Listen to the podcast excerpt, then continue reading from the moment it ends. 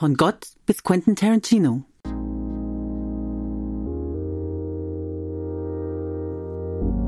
Herzlich willkommen zu einer Reise durch zweieinhalb Jahrtausende jüdische Kulturgeschichte. Ich bin Mirjam Wenzel, Direktorin des Jüdischen Museums Frankfurt. Und ich bin Max Czolek, Lyriker, Publizist und Ideengeber unserer gemeinsamen Ausstellung Rache, Geschichte und Fantasie. Heute unterhalten wir uns mit Julien Reims-Toussaint, Gemeinderabbiner der Jüdischen Gemeinde Frankfurt. Julien hat einen Artikel im Katalog zu unserer Ausstellung über jüdische Rache aus einer rabbinischen Perspektive verfasst. In der Vorbereitung der Ausstellung war er außerdem unser Gast, um uns etwas über jüdische Piraten zu erzählen. Lass uns damit anfangen, Julien. Jüdische Piraten, gibt es das überhaupt? Ja, jüdische Piraten gab es auf jeden Fall. Ich weiß nicht, ob es aktiv noch welche gibt. Ähm, ich hoffe nicht.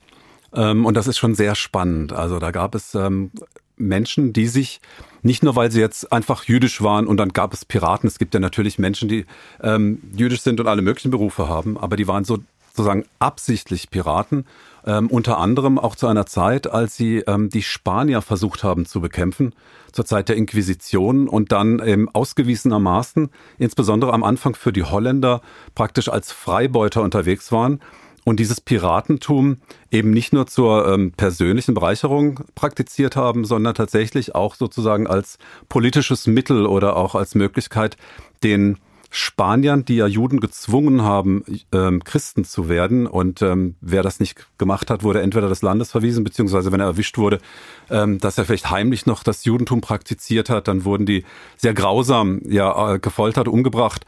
Und ähm, so war das eine Form von ähm, ja, Vergeltung, die auch da geübt worden ist. Mir gefällt diese Idee, also es gab noch keinen äh, Studiengang Pirate Studies damals. Man ist sozusagen Pirat geworden, weil man sich's ausgesucht hat. Ähm, aber eine Frage, die ja auch bei der Racheausstellung eine große Rolle spielt, ist, geht das überhaupt? Also Menschen überfallen und ausrauben, darf man das eigentlich im Judentum? Ja, eigentlich darf man das alles natürlich nicht. Also ich meine, wir haben die Torah mit den 613 Gehen Verboten regelt natürlich alles, inklusive ähm, auch Strafrecht. Und da ist das natürlich verboten. Und insofern ähm, ist das etwas, von dem man immer wieder auch überlegen muss. Wie ist das denn mit der Halacha, mit dem jüdischen Gesetz überhaupt vereinbar? Ähm, das eine Spannende bei diesen jüdischen Piraten, zumindest einige, von denen wir wissen, ähm, haben tatsächlich die anderen jüdischen Gesetze gehalten. Also inklusive, da gab es einen, der wurde auch ähm, Captain Rabbi genannt. Ähm, der hatte praktisch eine kosche Küche auf dem Schiff. Und äh, von einem anderen wissen wir, dass er zum Beispiel am Schabbat, am Samstag, keine Überfälle ähm, organisiert hat. Das ist sozusagen die eine Ebene, dass man sagt, man verbindet ähm, dieses vielleicht nicht jüdische Sein mit dem jüdischen Praktizierenden. Oder man geht so weit und sagt, na ja, unter bestimmten Voraussetzungen ist es natürlich richtig und notwendig, dass man beispielsweise ähm, tatsächlich auch aktiv wird und tatsächlich auch ähm, Menschen in Not rettet oder eben ähm, auch Gewalt anwendet, wo es geboten ist. Als Museumsmacherin muss ich dich natürlich fragen, was ist denn von diesen Piraten geblieben? Woher kennen wir diese Geschichten? Ja, es gibt äh, ein ganz berühmtes Buch natürlich von einem Mann namens Kritzler, ähm, der das so zusammengetragen hat. Auf Jamaika gibt es ähm, Grabsteine, die ähm, unter anderem ja diesen Totenkopf mit den äh, mit den Knochen hat. Das muss nicht unbedingt mit den Piraten zu tun haben, aber wir haben tatsächlich diese Überlieferung, wir haben Dokumente, ähm, die davon berichten, unter anderem auch, ähm, wer sich auskennt, vielleicht auch die berühmten Filme über die Piraten, die ähm, in letzter Zeit ja berühmt war, also diese karibischen. Ähm, da gibt es ganz viele jüdische Anlehnungen auch. Also dieses Port Royal, was man vielleicht kennt ähm, aus dem Film, da waren zum Beispiel Synagogen, da waren auch Ritualbäder.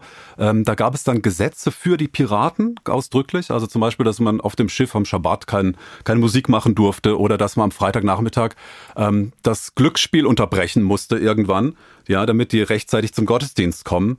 Also all solche Dokumente gibt es tatsächlich überliefert. Ich finde es, also ich, wir haben auch Bilder, habe ich jetzt auch gerade vor Augen ähm, und Bilder auch für die Ausstellung in Erwägung gezogen und dann nicht benutzt ähm, von diesen äh, Totenköpfen und Davidsternen. Also tatsächlich sozusagen das Gefühl, hier ist hier ist so wie man sich halt Piraten und Juden vorstellen würde, Jüdinnen, ähm, wird es hier äh, miteinander verbunden. Und ich denke auch an ein weiteres Thema im Umfeld von äh, in der Ausstellung von den Piraten, nämlich die Kosher Nostra, also die jüdische Mafia in New York, wo es einen Killer gab, der an Schabbes sozusagen nicht nicht gekillt, also Leute nicht umgebracht hat. Das ist vielleicht genau diese Art Verbindung auch von einer, sagen wir mal, äh, Praxis jenseits des Gesetzes und gleichzeitig einer einer jüdischen, sagen wir mal, Religion, die weiter weiter gepflegt wird.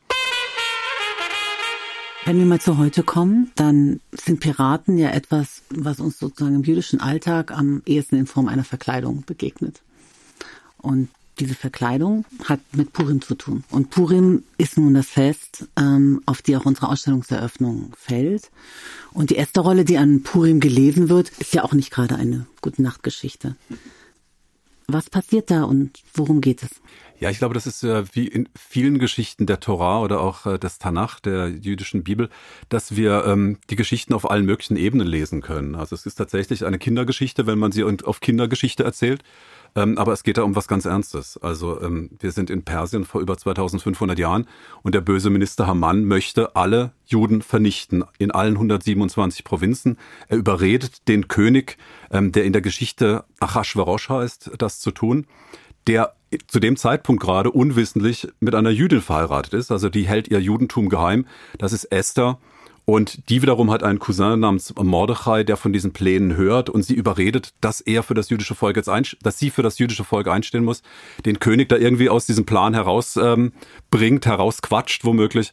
Und ähm, das tut sie dann schließlich auch und äh, kann ihn überzeugen, ähm, sie und ihr Volk zu verschonen, weil man sie umbringen will. Und der König ist ganz entsetzt. Wer macht denn sowas?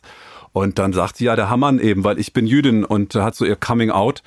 Und ähm, das Ganze wird dann also umgekehrt. Ähm, der Mordechai hatte zwischendurch auch dem König das Leben vor Attentätern gerettet und ist ja eigentlich der Held und den will der Hammann auch gerade umbringen und und so verdreht sich also praktisch die Geschichte, diese Unheilsgeschichte eigentlich und ähm, äh, auch schreckliche Aussichten verdreht sich ins Gegenteil. Der König, der den das Edikt nicht zurücknehmen kann, dass nämlich alle Juden angegriffen werden dürfen an dem 13. Adar, so ist es ausgelost worden von dem Hamann ähm, schickt ein neues Edikt hinterher und sagt, die Juden dürfen sich verteidigen und alle, die für den König sind, sollen ihnen helfen. Und so kommt es am Ende aber dazu, dass in der Hauptstadt Shushan insgesamt 800 Feinde der Juden, so heißt es in der Megillah, in der Rolle, ähm, äh, getötet werden und in den allen Provinzen zusammengenommen immerhin 75.000 werden da getötet und ähm, das ähm, Esther und Mordechai sind natürlich überglücklich, schicken Briefe in ähm, alle Ländereien und sagen so, ab jetzt feiern wir und zwar am Tag nach diesem, ähm, ja, nach diesem schrecklichen Angriff oder der großartigen Verteidigung. Und damit ist äh, Purim sozusagen etabliert worden. Ist Purim ein Rachefest? Ja, das ist schwierig. Also ich glaube, eine der Begrifflichkeiten mit Rache ist für mich ist, ähm, ich glaube, Vergeltung ist eigentlich ein ganz gutes Wort, weil man sagt ja auch vergelt's Gott. Das hört sich so an wie, ähm, das ist was Nettes. Der soll, du hast was Nettes gemacht, also Gott soll dir das gut wiedergeben. Und es kann ja aber auch Vergeltung geben, also jemanden bestrafen, der etwas Böses macht. Und ähm, wenn wir von Rache sprechen, gerade im Kontext von Purim, geht es, glaube ich, vor allen Dingen darum, erstmal sich seines Lebens zu erwehren. Also das haben wir ja auch tatsächlich als Gebot in der Torah. Wenn jemand ähm, kommt, um dich umzubringen, dann sei du schneller und bring ihn vorher um. Also das Recht und auch die Pflicht, sich selbst zu verteidigen. Und zwar nicht nur sich selbst, sondern auch andere. Also wenn ich einen Mörder sehe oder einen potenziellen Mörder, der gerade jemand umbringen will, habe ich die Verpflichtung, ihn zu stoppen. Ja, egal wie. Im Zweifelsfall auch ihn oder sie ähm, dann vorher auch zu töten. Insofern würde ich Purim jetzt eher, ja, ist es Rache nicht unbedingt. Ähm, vor allen Dingen wird auch betont, dass diese 75.000 Menschen zwar getötet werden, aber die Juden ähm, nehmen nichts als Beute. Also die wollen deutlich machen, dass es jetzt so nicht irgendwie, wir haben da jetzt äh, sozusagen Vergnügen dran oder noch eine Bereicherung, sondern es ist wirklich nur, das musste getan werden und dann ist es zu rechtfertigen. Und also ich finde es total spannend, dass das ja auch eine Art religiöse Herleitung von dem sein kann, was, was wir dann als Rache in der Ausstellung uns auch anschauen dass es da gar nicht so sehr um diese Gegenüberstellung Rechtsstaat-Rache geht, sondern eigentlich um eine Situation, in der das eigene Leben so sehr bedroht ist. Also in dem der, sagen wir, die, die Gesetze, die existieren, ich will gar nicht Rechtsstaat sagen, aber die Gesetze, die existieren, das Leben so unmöglich machen, dass eine Art ähm, ähm, delinquente, jenseits der Staatlichkeit sich organisierende Existenz da ist, die wir bei den Piraten finden oder die wir vielleicht auch in der Purim-Geschichte finden können.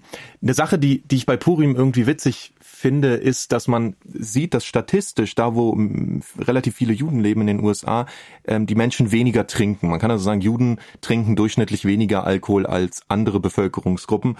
Gleichzeitig ist Purim der einzige Punkt, wo man sich explizit äh, betrinken darf, soll, nicht muss, aber so das ist eine Möglichkeit. Man kann also sagen, dass Purim ja schon irgendwie ein fröhliches Fest ist ähm, und ein Fest, an dem die Welt auf den Kopf gestellt wird. Und jetzt sind die Vorzeichen für ein ausgelassenes Feiern ja angesichts auch des Kriegs in der Ukraine und dessen Auswirkungen eher so ein bisschen schwierig äh, überschattet. Ähm, der Karneval hat gar nicht stattgefunden am Ende. Was meinst du, Julian? Sollten wir trotzdem Purim feiern? Ja, wir haben das tatsächlich auch diskutiert, auch äh, in der jüdischen Schule. Ähm, wie geht man damit um? Geht man einfach ganz normal in Purim rein oder ähm, muss man da irgendwie Abstriche machen? Ähm, und also aus meiner Sicht auf jeden Fall, gerade erst recht. Also Purim ist das Fest, ähm, an dem wir ähm, die drohende ähm, ja, Ermordung, Ausrottung des jüdischen Volkes ähm, erlebt haben, überlebt haben und am Ende eben eine Feier draus machen. Also ich glaube, dass dieses, ähm, dieses Trotzen der Gefahr, ähm, nicht nur in der Purim-Geschichte festgeschrieben ist. Es ist ja eine der letzten Geschichten des Tanach, der jüdischen Bibel, die ja ähm, auch eine der wenigen Geschichten, vielleicht noch Pessach zu Beginn ähm, und äh, jetzt in Persien zwei Geschichten, die außerhalb von Israel stattfinden, die ja auch dann dem jüdischen Volk, das dann immerhin heute seit 2000 Jahren im Exil lebt, irgendwie zurechtkommen muss mit einer häufig feindlichen ähm, Mehrheitsgesellschaft, die immer wieder das jüdische Volk unterdrückt. Und dann ist immer, äh, Purim ist so da, das Hoffnungsfanal, dass man sagt, man hat diese Hoffnung, man irgendwie, auch wenn man, das ist ja das Besondere an der Geschichte, dass in der ganzen Rolle Esther Gott überhaupt nicht vorkommt. Der Name Gottes kommt nicht vor. Also der wirkt da irgendwie im Versteckten. Alles scheint zufällig, aber am Ende geht alles gut aus, weil Gott eben doch die Hände drin hat. Und das ist so die Hoffnung, die das einerseits auch tröstend, dass man sagt, es wird alles hoffentlich wieder gut. Es ist ja damals gut gegangen und es wird wieder gut. Und das andere, was sicherlich jetzt auch noch ganz konkret äh, wirkt, ähm, äh, und ich habe das jetzt schon auch ein bisschen gesehen, wir haben ja wirklich viele auch Flüchtlinge, ähm, die gekommen sind. Wir haben jetzt letzten Schabbat beispielsweise, haben wir für die ein Kiddush gemacht, nach dem Gottesdienst ein gemeinsames Essen. Viele, hauptsächlich Frauen mit Kindern, die da waren, wenige Männer nur. Und ähm, das war für die einfach auch tröstlich, einfach rauszukommen aus diesen Hotels endlich oder aus den Wohnungen, wo sie sind. Ähm, Abwechslung, Spaß. Wir werden an Purim werden, werden Clown haben. Also Freude zu geben, Trost zu geben. Ich glaube, das hat was Therapeutisches und es hat vor allen Dingen auch ja, es hat auch angesichts von Menschen, die versuchen, Macht auszuüben, immer auch etwas ähm, eher Trotziges.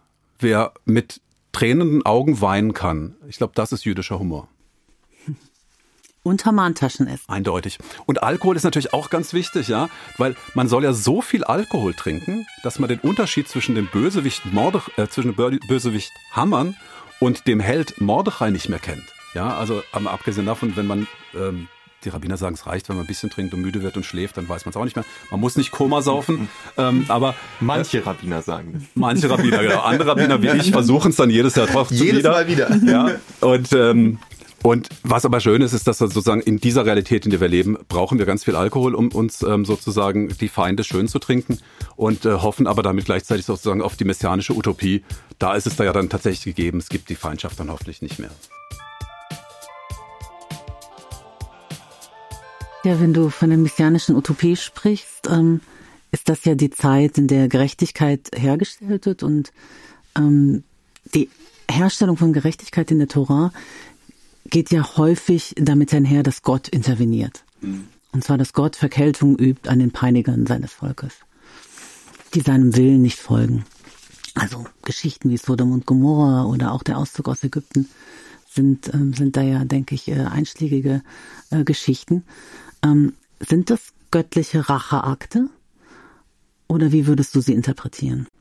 Ja, also von der Begrifflichkeit ist es tatsächlich so. Also Nekama, ähm, Rache, das ist tatsächlich der Begriff, der benutzt wird. Und Gott hat sozusagen ist auf einem, auf einem Niveau, wo eben diese göttliche Vergeltung dann tatsächlich als Gerechtigkeit zu verstehen ist. Also ein Volk, das ähm, ähm, oder auch Einzelpersonen, die sich also vergehen gegen Gott, gegen die Menschlichkeit, gegen das jüdische Volk und dadurch gegen, gegen die Menschlichkeit, die werden bestraft von Gott. Das sehen wir bei Pharao.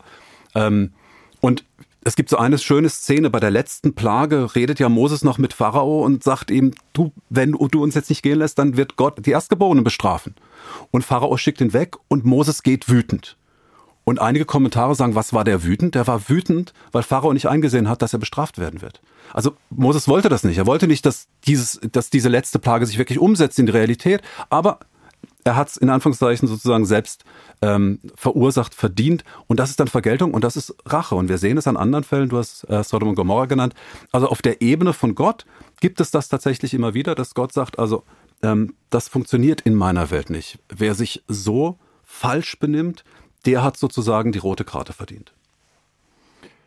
Ich finde es ein wirklich einen super spannenden Aspekt an der an der jüdischen religiösen Perspektive auf Rache, was du auch in dem Artikel in dem in dem Katalog zur Ausstellung herausarbeitest und zwar auch spannend, weil er sich so unterscheidet von dem, was was eine andere große Religion hier in Deutschland, äh, das Christentum, äh, so über diese Dinge denkt, weil die würde ja quasi sagen, die Antwort auf schlechte Dinge ist Versöhnung. Äh, und jetzt beobachten wir aber, dass so christliche Gesellschaften gar nicht unbedingt so gut sind darin zu versöhnen, sondern tendenziell ähm, ja auch TrägerInnen von Gewalt, von Gewalt gegen Minderheiten und so sind. Während ja im Judentum die Idee der Rache explizit nicht negiert wird, sondern sie wird auf einen göttlichen Träger erstmal übertragen. Man sagt also im Zweifelsfall ist es schon die Aufgabe Gottes. Und jetzt haben wir die messianische Zeit ja schon erwähnt. Ähm, wie ist da dieser Zusammenhang? Also man, man bittet Gott oder man, man ne, zu Pessach zum Beispiel sagt man, also Gott, ähm, gieße deinen Zorn, Zorn aus über die Völker, die dich nicht kennen und die, die Israel verfolgen und so. Ähm, ist es so, dass man sagt, also am Ende der Zeit gibt es dann einen Punkt, da wird Recht gesprochen? Also da werden diese Dinge gerade gerückt und dann erst ist Erlösung angesagt oder äh, ist es eine Zeit, in der wird alles vergeben? Ja, also bleiben wir noch bei der göttlichen Rache, weil es gibt natürlich auch äh, sozusagen die menschliche Rache in der in der Torah. Ähm, und äh, da ist auch ganz interessant, wie damit umgegangen wird, denn es gibt ja das explizite Verbot, dass der Mensch Rache üben soll. Ja, Altikom, äh, Alti Tor, du sollst nicht ähm, dich rächen und du sollst keine Vergeltung üben und du sollst noch nicht mal äh, nachtragend sein. Ähm, aber das Göttliche ist tatsächlich ähm, deshalb spannend. Ich glaube, dieses Verhältnis, du hast auch schon angesprochen, ähm, im Verhältnis zum Christentum, gibt ein großartiges Essay von Rabbiner Sachs, der verstorbene ehemalige Oberrabbiner von England, der genau das sagt. Der sagt eigentlich ein tragischer Moment, ähm, wo im Christentum festgelegt worden ist, dass Gott irgendwie zwei Götter sind scheinbar, nämlich der Gott des Alten Testaments, der als Rachegott verstanden wird und der Gott des Neuen Testamentes, der ähm, der Gott der Liebe ist. Ähm, abgesehen ist von der sprachlichen ähm, Ungenauigkeit, man sagt heute nicht mehr Altes und Neues Testament. Ähm, aber die Idee, dass das Judentum davon ausgeht, dass Gott Recht, die Ungerechtigkeit in der Welt. Führt dazu, dass wir es ganz oft in Gebeten haben. Es ist in den Psalmen immer wieder zu sehen. Wir haben es ähm, im Morgengebet als Teil nach dem Schema Israel. Wir bitten Gott, unsere Rache zu üben, das äh, vergossene Blut äh, zu rächen und so weiter. Das muss erst, das muss gar nicht erst in der messianischen Zeit sein. Das darf gerne auch schon vorher sein. Ähm, aber es führt offensichtlich dazu, dass eben die Rache Gott überlassen wird. Ich muss es als Mensch nicht tun, es ist nicht meine Aufgabe. Und wir haben das leider offensichtlich im Christentum, so zumindest ähm, die These von Ralf Sachs, der sagt, guck mal, eine ähm, Religion, die so viel Liebe predigt und also den Gott der Liebe hat, gleichzeitig aber historisch gesehen so viel Gewalt anwendet auf andere Menschen, auf Menschen, die anderen Glauben haben oder eben ähm, verdächtigt werden, irgendwelche Dinge zu tun, die der Kirche nicht genehm waren, ähm, bis hin zu Hexenverbrennung und, und, und also, dass wir diese starke Diskrepanz haben. Wo ist die Rache? Eben bei Gott, nicht bei Menschen aus jüdischer Sicht. Und ähm, ja, in der messianischen Zeit ist natürlich Gerechtigkeit angesagt. Spätestens dann werden auch die Völker gerichtet, aber eben auch, und das ist ja das Besondere am Judentum, ähm, auch nicht so, dass jetzt alle anderen Völker irgendwie rausfallen, sondern die gerechten Menschen, auch der anderen Völker, haben Anteil an der kommenden Welt. Weshalb das Judentum ja auch nicht missioniert. Also das, das hat sozusagen nochmal dieses besondere Feature. Es gibt Gerechtigkeit am Ende, aber auch die Möglichkeit, dass diejenigen, die sozusagen zu Lebzeiten gut gewirkt haben, eben auch Anteil haben an der kommenden Welt. Ich finde das Interessante auch dieses Ersetzen des Rechnen Gottes durch den Gott der Liebe oder das Verwerfen des Rechnen Gottes, wie es im Christentum vorgenommen wird, geht ja auch einher mit letztlich einem Verwerfen dieser Gerechtigkeitsidee.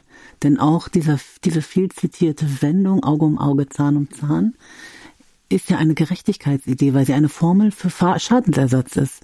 Eine Formel dafür, wie eine gerechte Ahndung einer Tat vollzogen werden sollte. Absolut. Und ähm, auch das ist also eines der, ähm, der wichtigen Dinge. Wir haben es ja bis heute, also in jedem zweiten Western oder auch in manchmal in der Zeitung äh, liest man vom Rachegott oder diese Formulierung Auge um Auge ähm, und suggeriert, dass es ist ja ein Zitat aus der Torah, aus dem dritten Buch Moses, wo ausdrücklich steht, ja, dass man Schadens, also bitte ein Auge um ein Auge geben muss. Und dann ist die Interpretation der Rabbiner im Talmud ganz ausführlich. Fünf Arten von Schadensersatz, Schmerzensgeld, Heilungskosten und, und, und. Und das heißt, im Judentum ist das gar nicht umgesetzt worden. Ja, wie soll man sich vorstellen? Wir reden von Rechtsstaat. Du hast vorhin, Max, von Rechtsstaat gesprochen. Also wir reden von einem Staat, wo dann zwei Zeugen kommen müssen und den einen Angeklagten, der kommt vor Gericht. Ja, und dann war's. Da kommt der staatlich geprüfte Augenaushauer. Natürlich nicht, ja. Also da wird dann einfach festgelegt, Auge ein Tachat ein auf Hebräisch, Auge unter Auge oder für statt Auge meint, ich muss das ersetzen, was das Auge jetzt ihm fehlt. Und, ähm, und das wird festgelegt, ganz genau monetär, wie das zu sein hat. Und der, der Knacks kommt sozusagen im Neuen Testament, wenn dann nämlich ähm, dieses Auge um Auge, ihr habt gelernt in der Bergpredigt, ähm, Jesus gesagt haben soll oder gesagt hat, ähm, ihr habt gelernt Auge um Auge äh, und ich sage euch stattdessen, wer euch auf die rechte Wange haut, dem müsst ihr auch die andere hinhalten. Also dieses Gegenüberstellen von diesem ähm, Rächerprinzip gegenüber dem ähm, Liebesprinzip oder ähm, Unterwerfung oder wie auch immer, Demut. Also diese Feindesliebe gibt es im Judentum nicht. Das ist eine Form von Gerechtigkeit, die geübt werden muss. Aber es ist auf keinen Fall eben das, was normalerweise immer drunter verstanden wird. Kommen wir doch mal zu den Menschen. Ähm, die Menschen, du hast ja schon das Thema angesprochen, ähm, da wird es ja sozusagen kontroverser, wenn Menschen Rache üben. Es ist ja nicht so, dass in der Torah ausschließlich die Rache bei Gott ist. Es gibt ja nun auch Erzählungen, in denen Menschen Rache üben, etwa wenn die Schwester vergewaltigt wird. Ähm, so, oder auch Samson nun hat der übermächtige Kräfte, ist vielleicht so eine Art äh, äh, äh Superheld. Ähm, aber ähm, die, die Geschichte von Dina mit der Vergewaltigung ist ja doch eine menschliche Geschichte. Wie sind diese Geschichten zu verstehen? Ja, die Geschichte von, ähm, von den beiden Brüdern, also Shimon und Levi, die losziehen, um die Schwester Dina zu rächen. Also Dina wurde von einem Prinzen ähm, entführt, vergewaltigt und ähm, der kommt dann und sagt, ja, ich, ich möchte sie heiraten und äh, und Shimon und Levi gehen hin und bringen die alle um. Also das ganze, das ganze Dorf wird von denen umgebracht. Und das Interessante ist, dass diese Geschichte ja ambivalent endet. Also der eigene Vater Jakob verurteilt sie für diesen Gewaltakt. Das ist das eine. Direkt in dem Moment und dann nochmal auf dem Totenbett, wo er sagt, also ihr beiden seid Gewalttäter und mit euch will ich in eurem Rat möchte ich nicht äh, erwähnt sein. Also es hat schon eine Konnotation, dass das zu weit gegangen ist. Das ist die eine Ebene. Die andere Ebene ist dann sozusagen die zweite in der Ebene der Kommentatoren. Also wenn wir uns anschauen, Rambam oder auch Ramban, also Maimonides und Nachmanides, die im Mittelalter darüber ähm, spekulieren, die versuchen so eine Art von Apologetik. Ja, also der eine sagt, na gut, die hatten ja sozusagen den Tod verdient, weil aus jüdischer Sicht, man muss zwar nicht jüdisch sein, aber man muss auch die Grundrechte wahren. Und eins davon ist eben, man darf nicht morden, man darf äh, keine verbotenen sexuellen Handlungen tun und man muss ein Rechtsprinzip haben, das das durchsetzt. Also nicht nur der Täter selber war schuld, sondern auch alle, die das zugelassen haben und die nichts dagegen unternommen haben. Und damit haben sie sozusagen den Tod verdient. Nachmalides geht hin und sagt, der Moment, die war ja immer noch dort, die ist sozusagen immer noch in Gefangenschaft, die sind hingegangen, um die zu befreien. Also, ob das jetzt sozusagen eins zu eins dieser Geschichte entspricht, ähm, sei mal dahingestellt, aber zumindest verstehen wir, dass im rabbinischen Verständnis ähm, diese Tat dann ähm, zumindest mal in Frage gestellt wird. Also Gewalt, Vergeltung nur dann, wenn. Also es gibt bestimmte Fälle, Situationen, da mag das rechtfertigbar sein, aber eben nicht im Grundsatz. Und ich glaube, das ist so ähm, der, der Punkt, auf den es ankommt.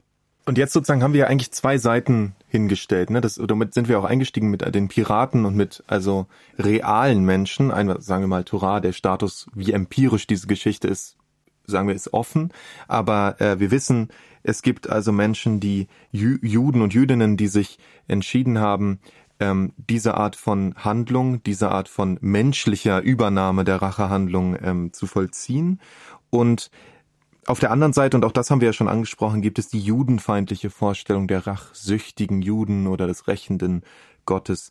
Ähm, und das ist ja eine Spannung, mit der wir ja auch zu tun haben, wenn wir die Ausstellung machen. Einmal die sozusagen Geschichte jüdischer Rache zu erzählen, die ja vielleicht auch darum bisher noch nie erzählt worden ist in einer Ausstellung, weil äh, es diese judenfeindliche, äh, äh, dieses Bild gibt und das sozusagen ist vielleicht auch eine Sorge, dass man damit reproduziert, was es an Vorteilen gibt wie stehen diese zwei Dinge zueinander? Also was machen wir damit? Dass es einerseits eine, eine reale, auch sogar religiös gerechtfertigten Moment geben kann, in dem ähm, im Sinne eines äh, Rettens eines Lebens äh, äh, Rache sinnvoll oder gegeben sein kann und dass es diese äh, christliche antijüdische Geschichte gibt, die zuschreibt, dass Juden und Jüdinnen per se rachsüchtig seien. Also die eine Ebene ist sicherlich die, die ähm, Jakob tatsächlich seinen Söhnen direkt entgegenwirft und sagt, wenn ihr sowas macht, dann ähm, ziehen wir den Zorn der ganzen Welt auf uns und dann sind wir erst recht ausgesetzt den Angriffen der anderen. Also ich glaube, es gibt schon innerjüdisch auch so diese Tendenz zu sagen, ähm, abgesehen davon, ob das überhaupt religiös rechtfertigbar ist, äh, was ist das für eine Konsequenz? Also wir reden natürlich davon, dass wir ähm, seit 2000 Jahren gibt es keinen jüdischen Staat mehr, keine jüdische Mehrheit irgendwo. Ähm, und das heißt natürlich, jeder Racheakt, der vielleicht von einzelnen Juden sogar rechtfertigbar vollzogen werden würde, würde natürlich immer auch die Gefahr äh, haben, dass sich das als Bumerang für die ganze jüdische Gemeinschaft in dem Dorf, in dem Land, in dem was auch immer Region auswirkt. Das haben wir auch ohne Anlass oft genug erlebt, dass es dann Pogrome gab, ähm, noch und nöcher über das ganze Mittelalter bis in die Neuzeit. Und insofern ähm, ist, ist diese, ähm, die Tatsächlichkeit von der Möglichkeit von Rache, die Rache auszuüben, ist ja sehr eingeschränkt. Und insofern ist das, glaube ich, auch immer so eine realistische, einfach eine reale äh, Reaktion.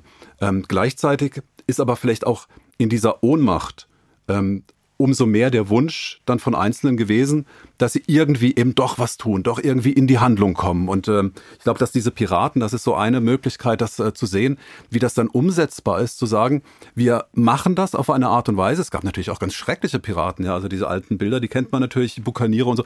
Ähm, das waren Verbrecher, das ist ganz klar. Aber es gab dann eine ähm, Reihe von Menschen, die gesagt haben, wir nutzen jetzt eine Möglichkeit, ähm, wie wir ohne dem jüdischen Volk als solchem Schaden zuzufügen, uns an den Spaniern rächen bzw. sie bekämpfen ähm, und sozusagen auf dieser Ebene dann etwas finden.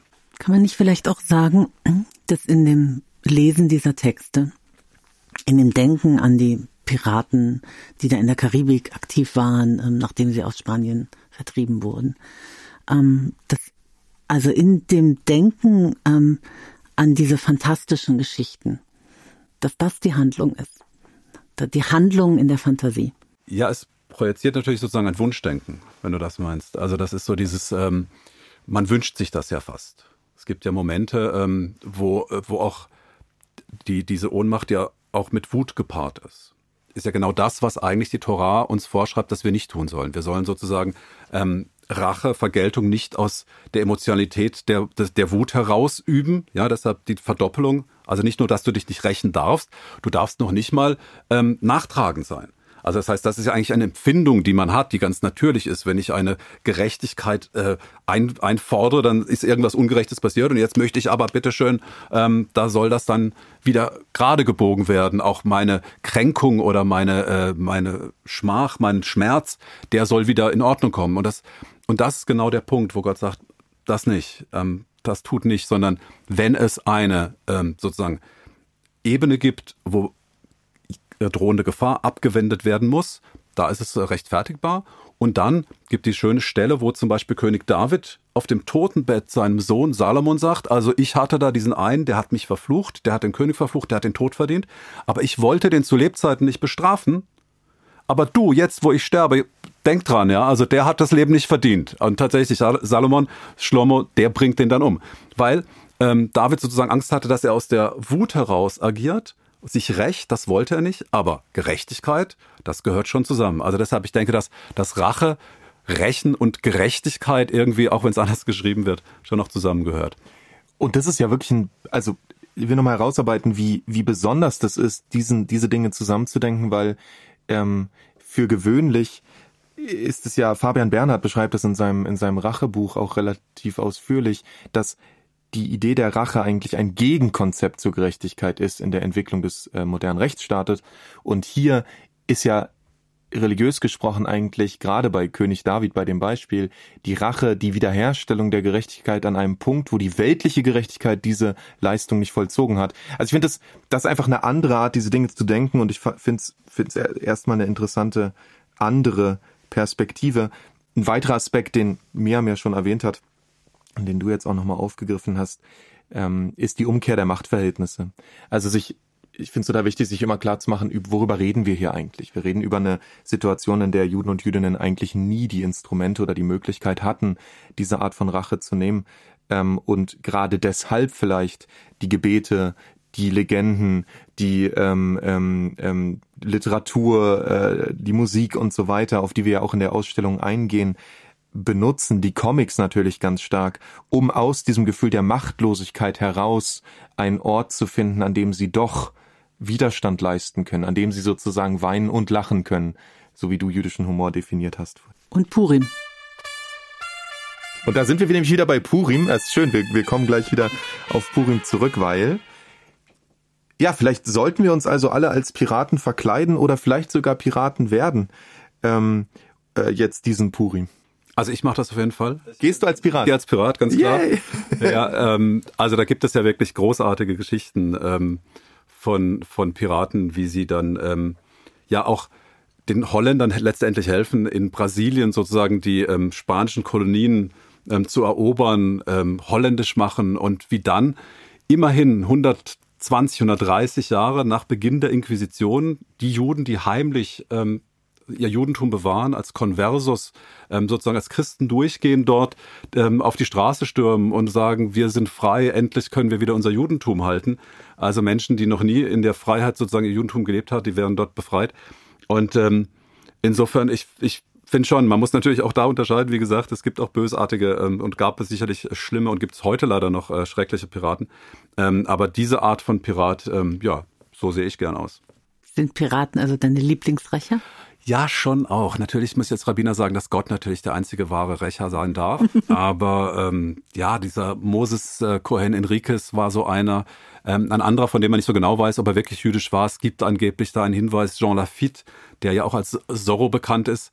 Ähm, der soll eine jüdische Urgroßmutter gehabt haben aber äh, man weiß nicht so ganz genau, ob dieser Brief tatsächlich authentisch ist. Witzig ist halt, dass es für mich, natürlich hat man das als Kind, hat man es gesehen und ich erinnere mich, dass ich zusammen mit meinem Vater diese Zorro-Filme geguckt habe und der gesagt hat, er hat das als Kind auch schon gesehen, also die sind damals ins Kino gegangen und das war halt so der, der Rächer der ähm, Entrechteten und ähm, ja, schon irgendwie hat was Besonderes. Und von den verfügbaren Verkleidungen muss man sagen, als Gott verkleiden geht ja nicht.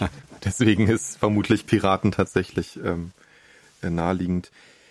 Schön, danke dir, Julien. Ich glaube, wir sind jetzt fast. Fast, aber es gibt noch last but not least. Last but not least. Julien, Rache ist. Rache ist Blutwurst. Hat man früher immer gesagt. Äh, ja, so ein Standard. Ähm, ich glaube, das ist insofern witzig übertragbar aufs Judentum. Blutwurst ist, Blutwurst in der Regel nicht koscher. Nur im Ausnahmefall dürfte man, wenn man vom Hungersnot steht oder so, dann dürfte man natürlich auch äh, unkoschere Dinge essen. Insofern stimmt das wohl. Also Rache unter normalen Umständen sollte man lassen und ähm, wirklich nur dann anwenden, wenn man damit noch schlimmeres Unheil abwenden kann. Danke dir. Danke euch. Ja, Wunderbar. Vielen, vielen Dank, Jean, dass du hier dabei warst, dass du mit uns den ersten Podcast äh, aufgenommen hast von dieser äh, Podcast-Reihe zur Rache-Ausstellung Rache, Geschichte und Fantasie. Die nächste Folge, meine sehr verehrten Damen und Herren, liebe Verbündete, ähm, heißt Muzzletov Bastards und wird mit Lea Wohl von Haselberg stattfinden. Äh, wir freuen uns, wenn Sie wieder einschalten und bis zum nächsten Mal.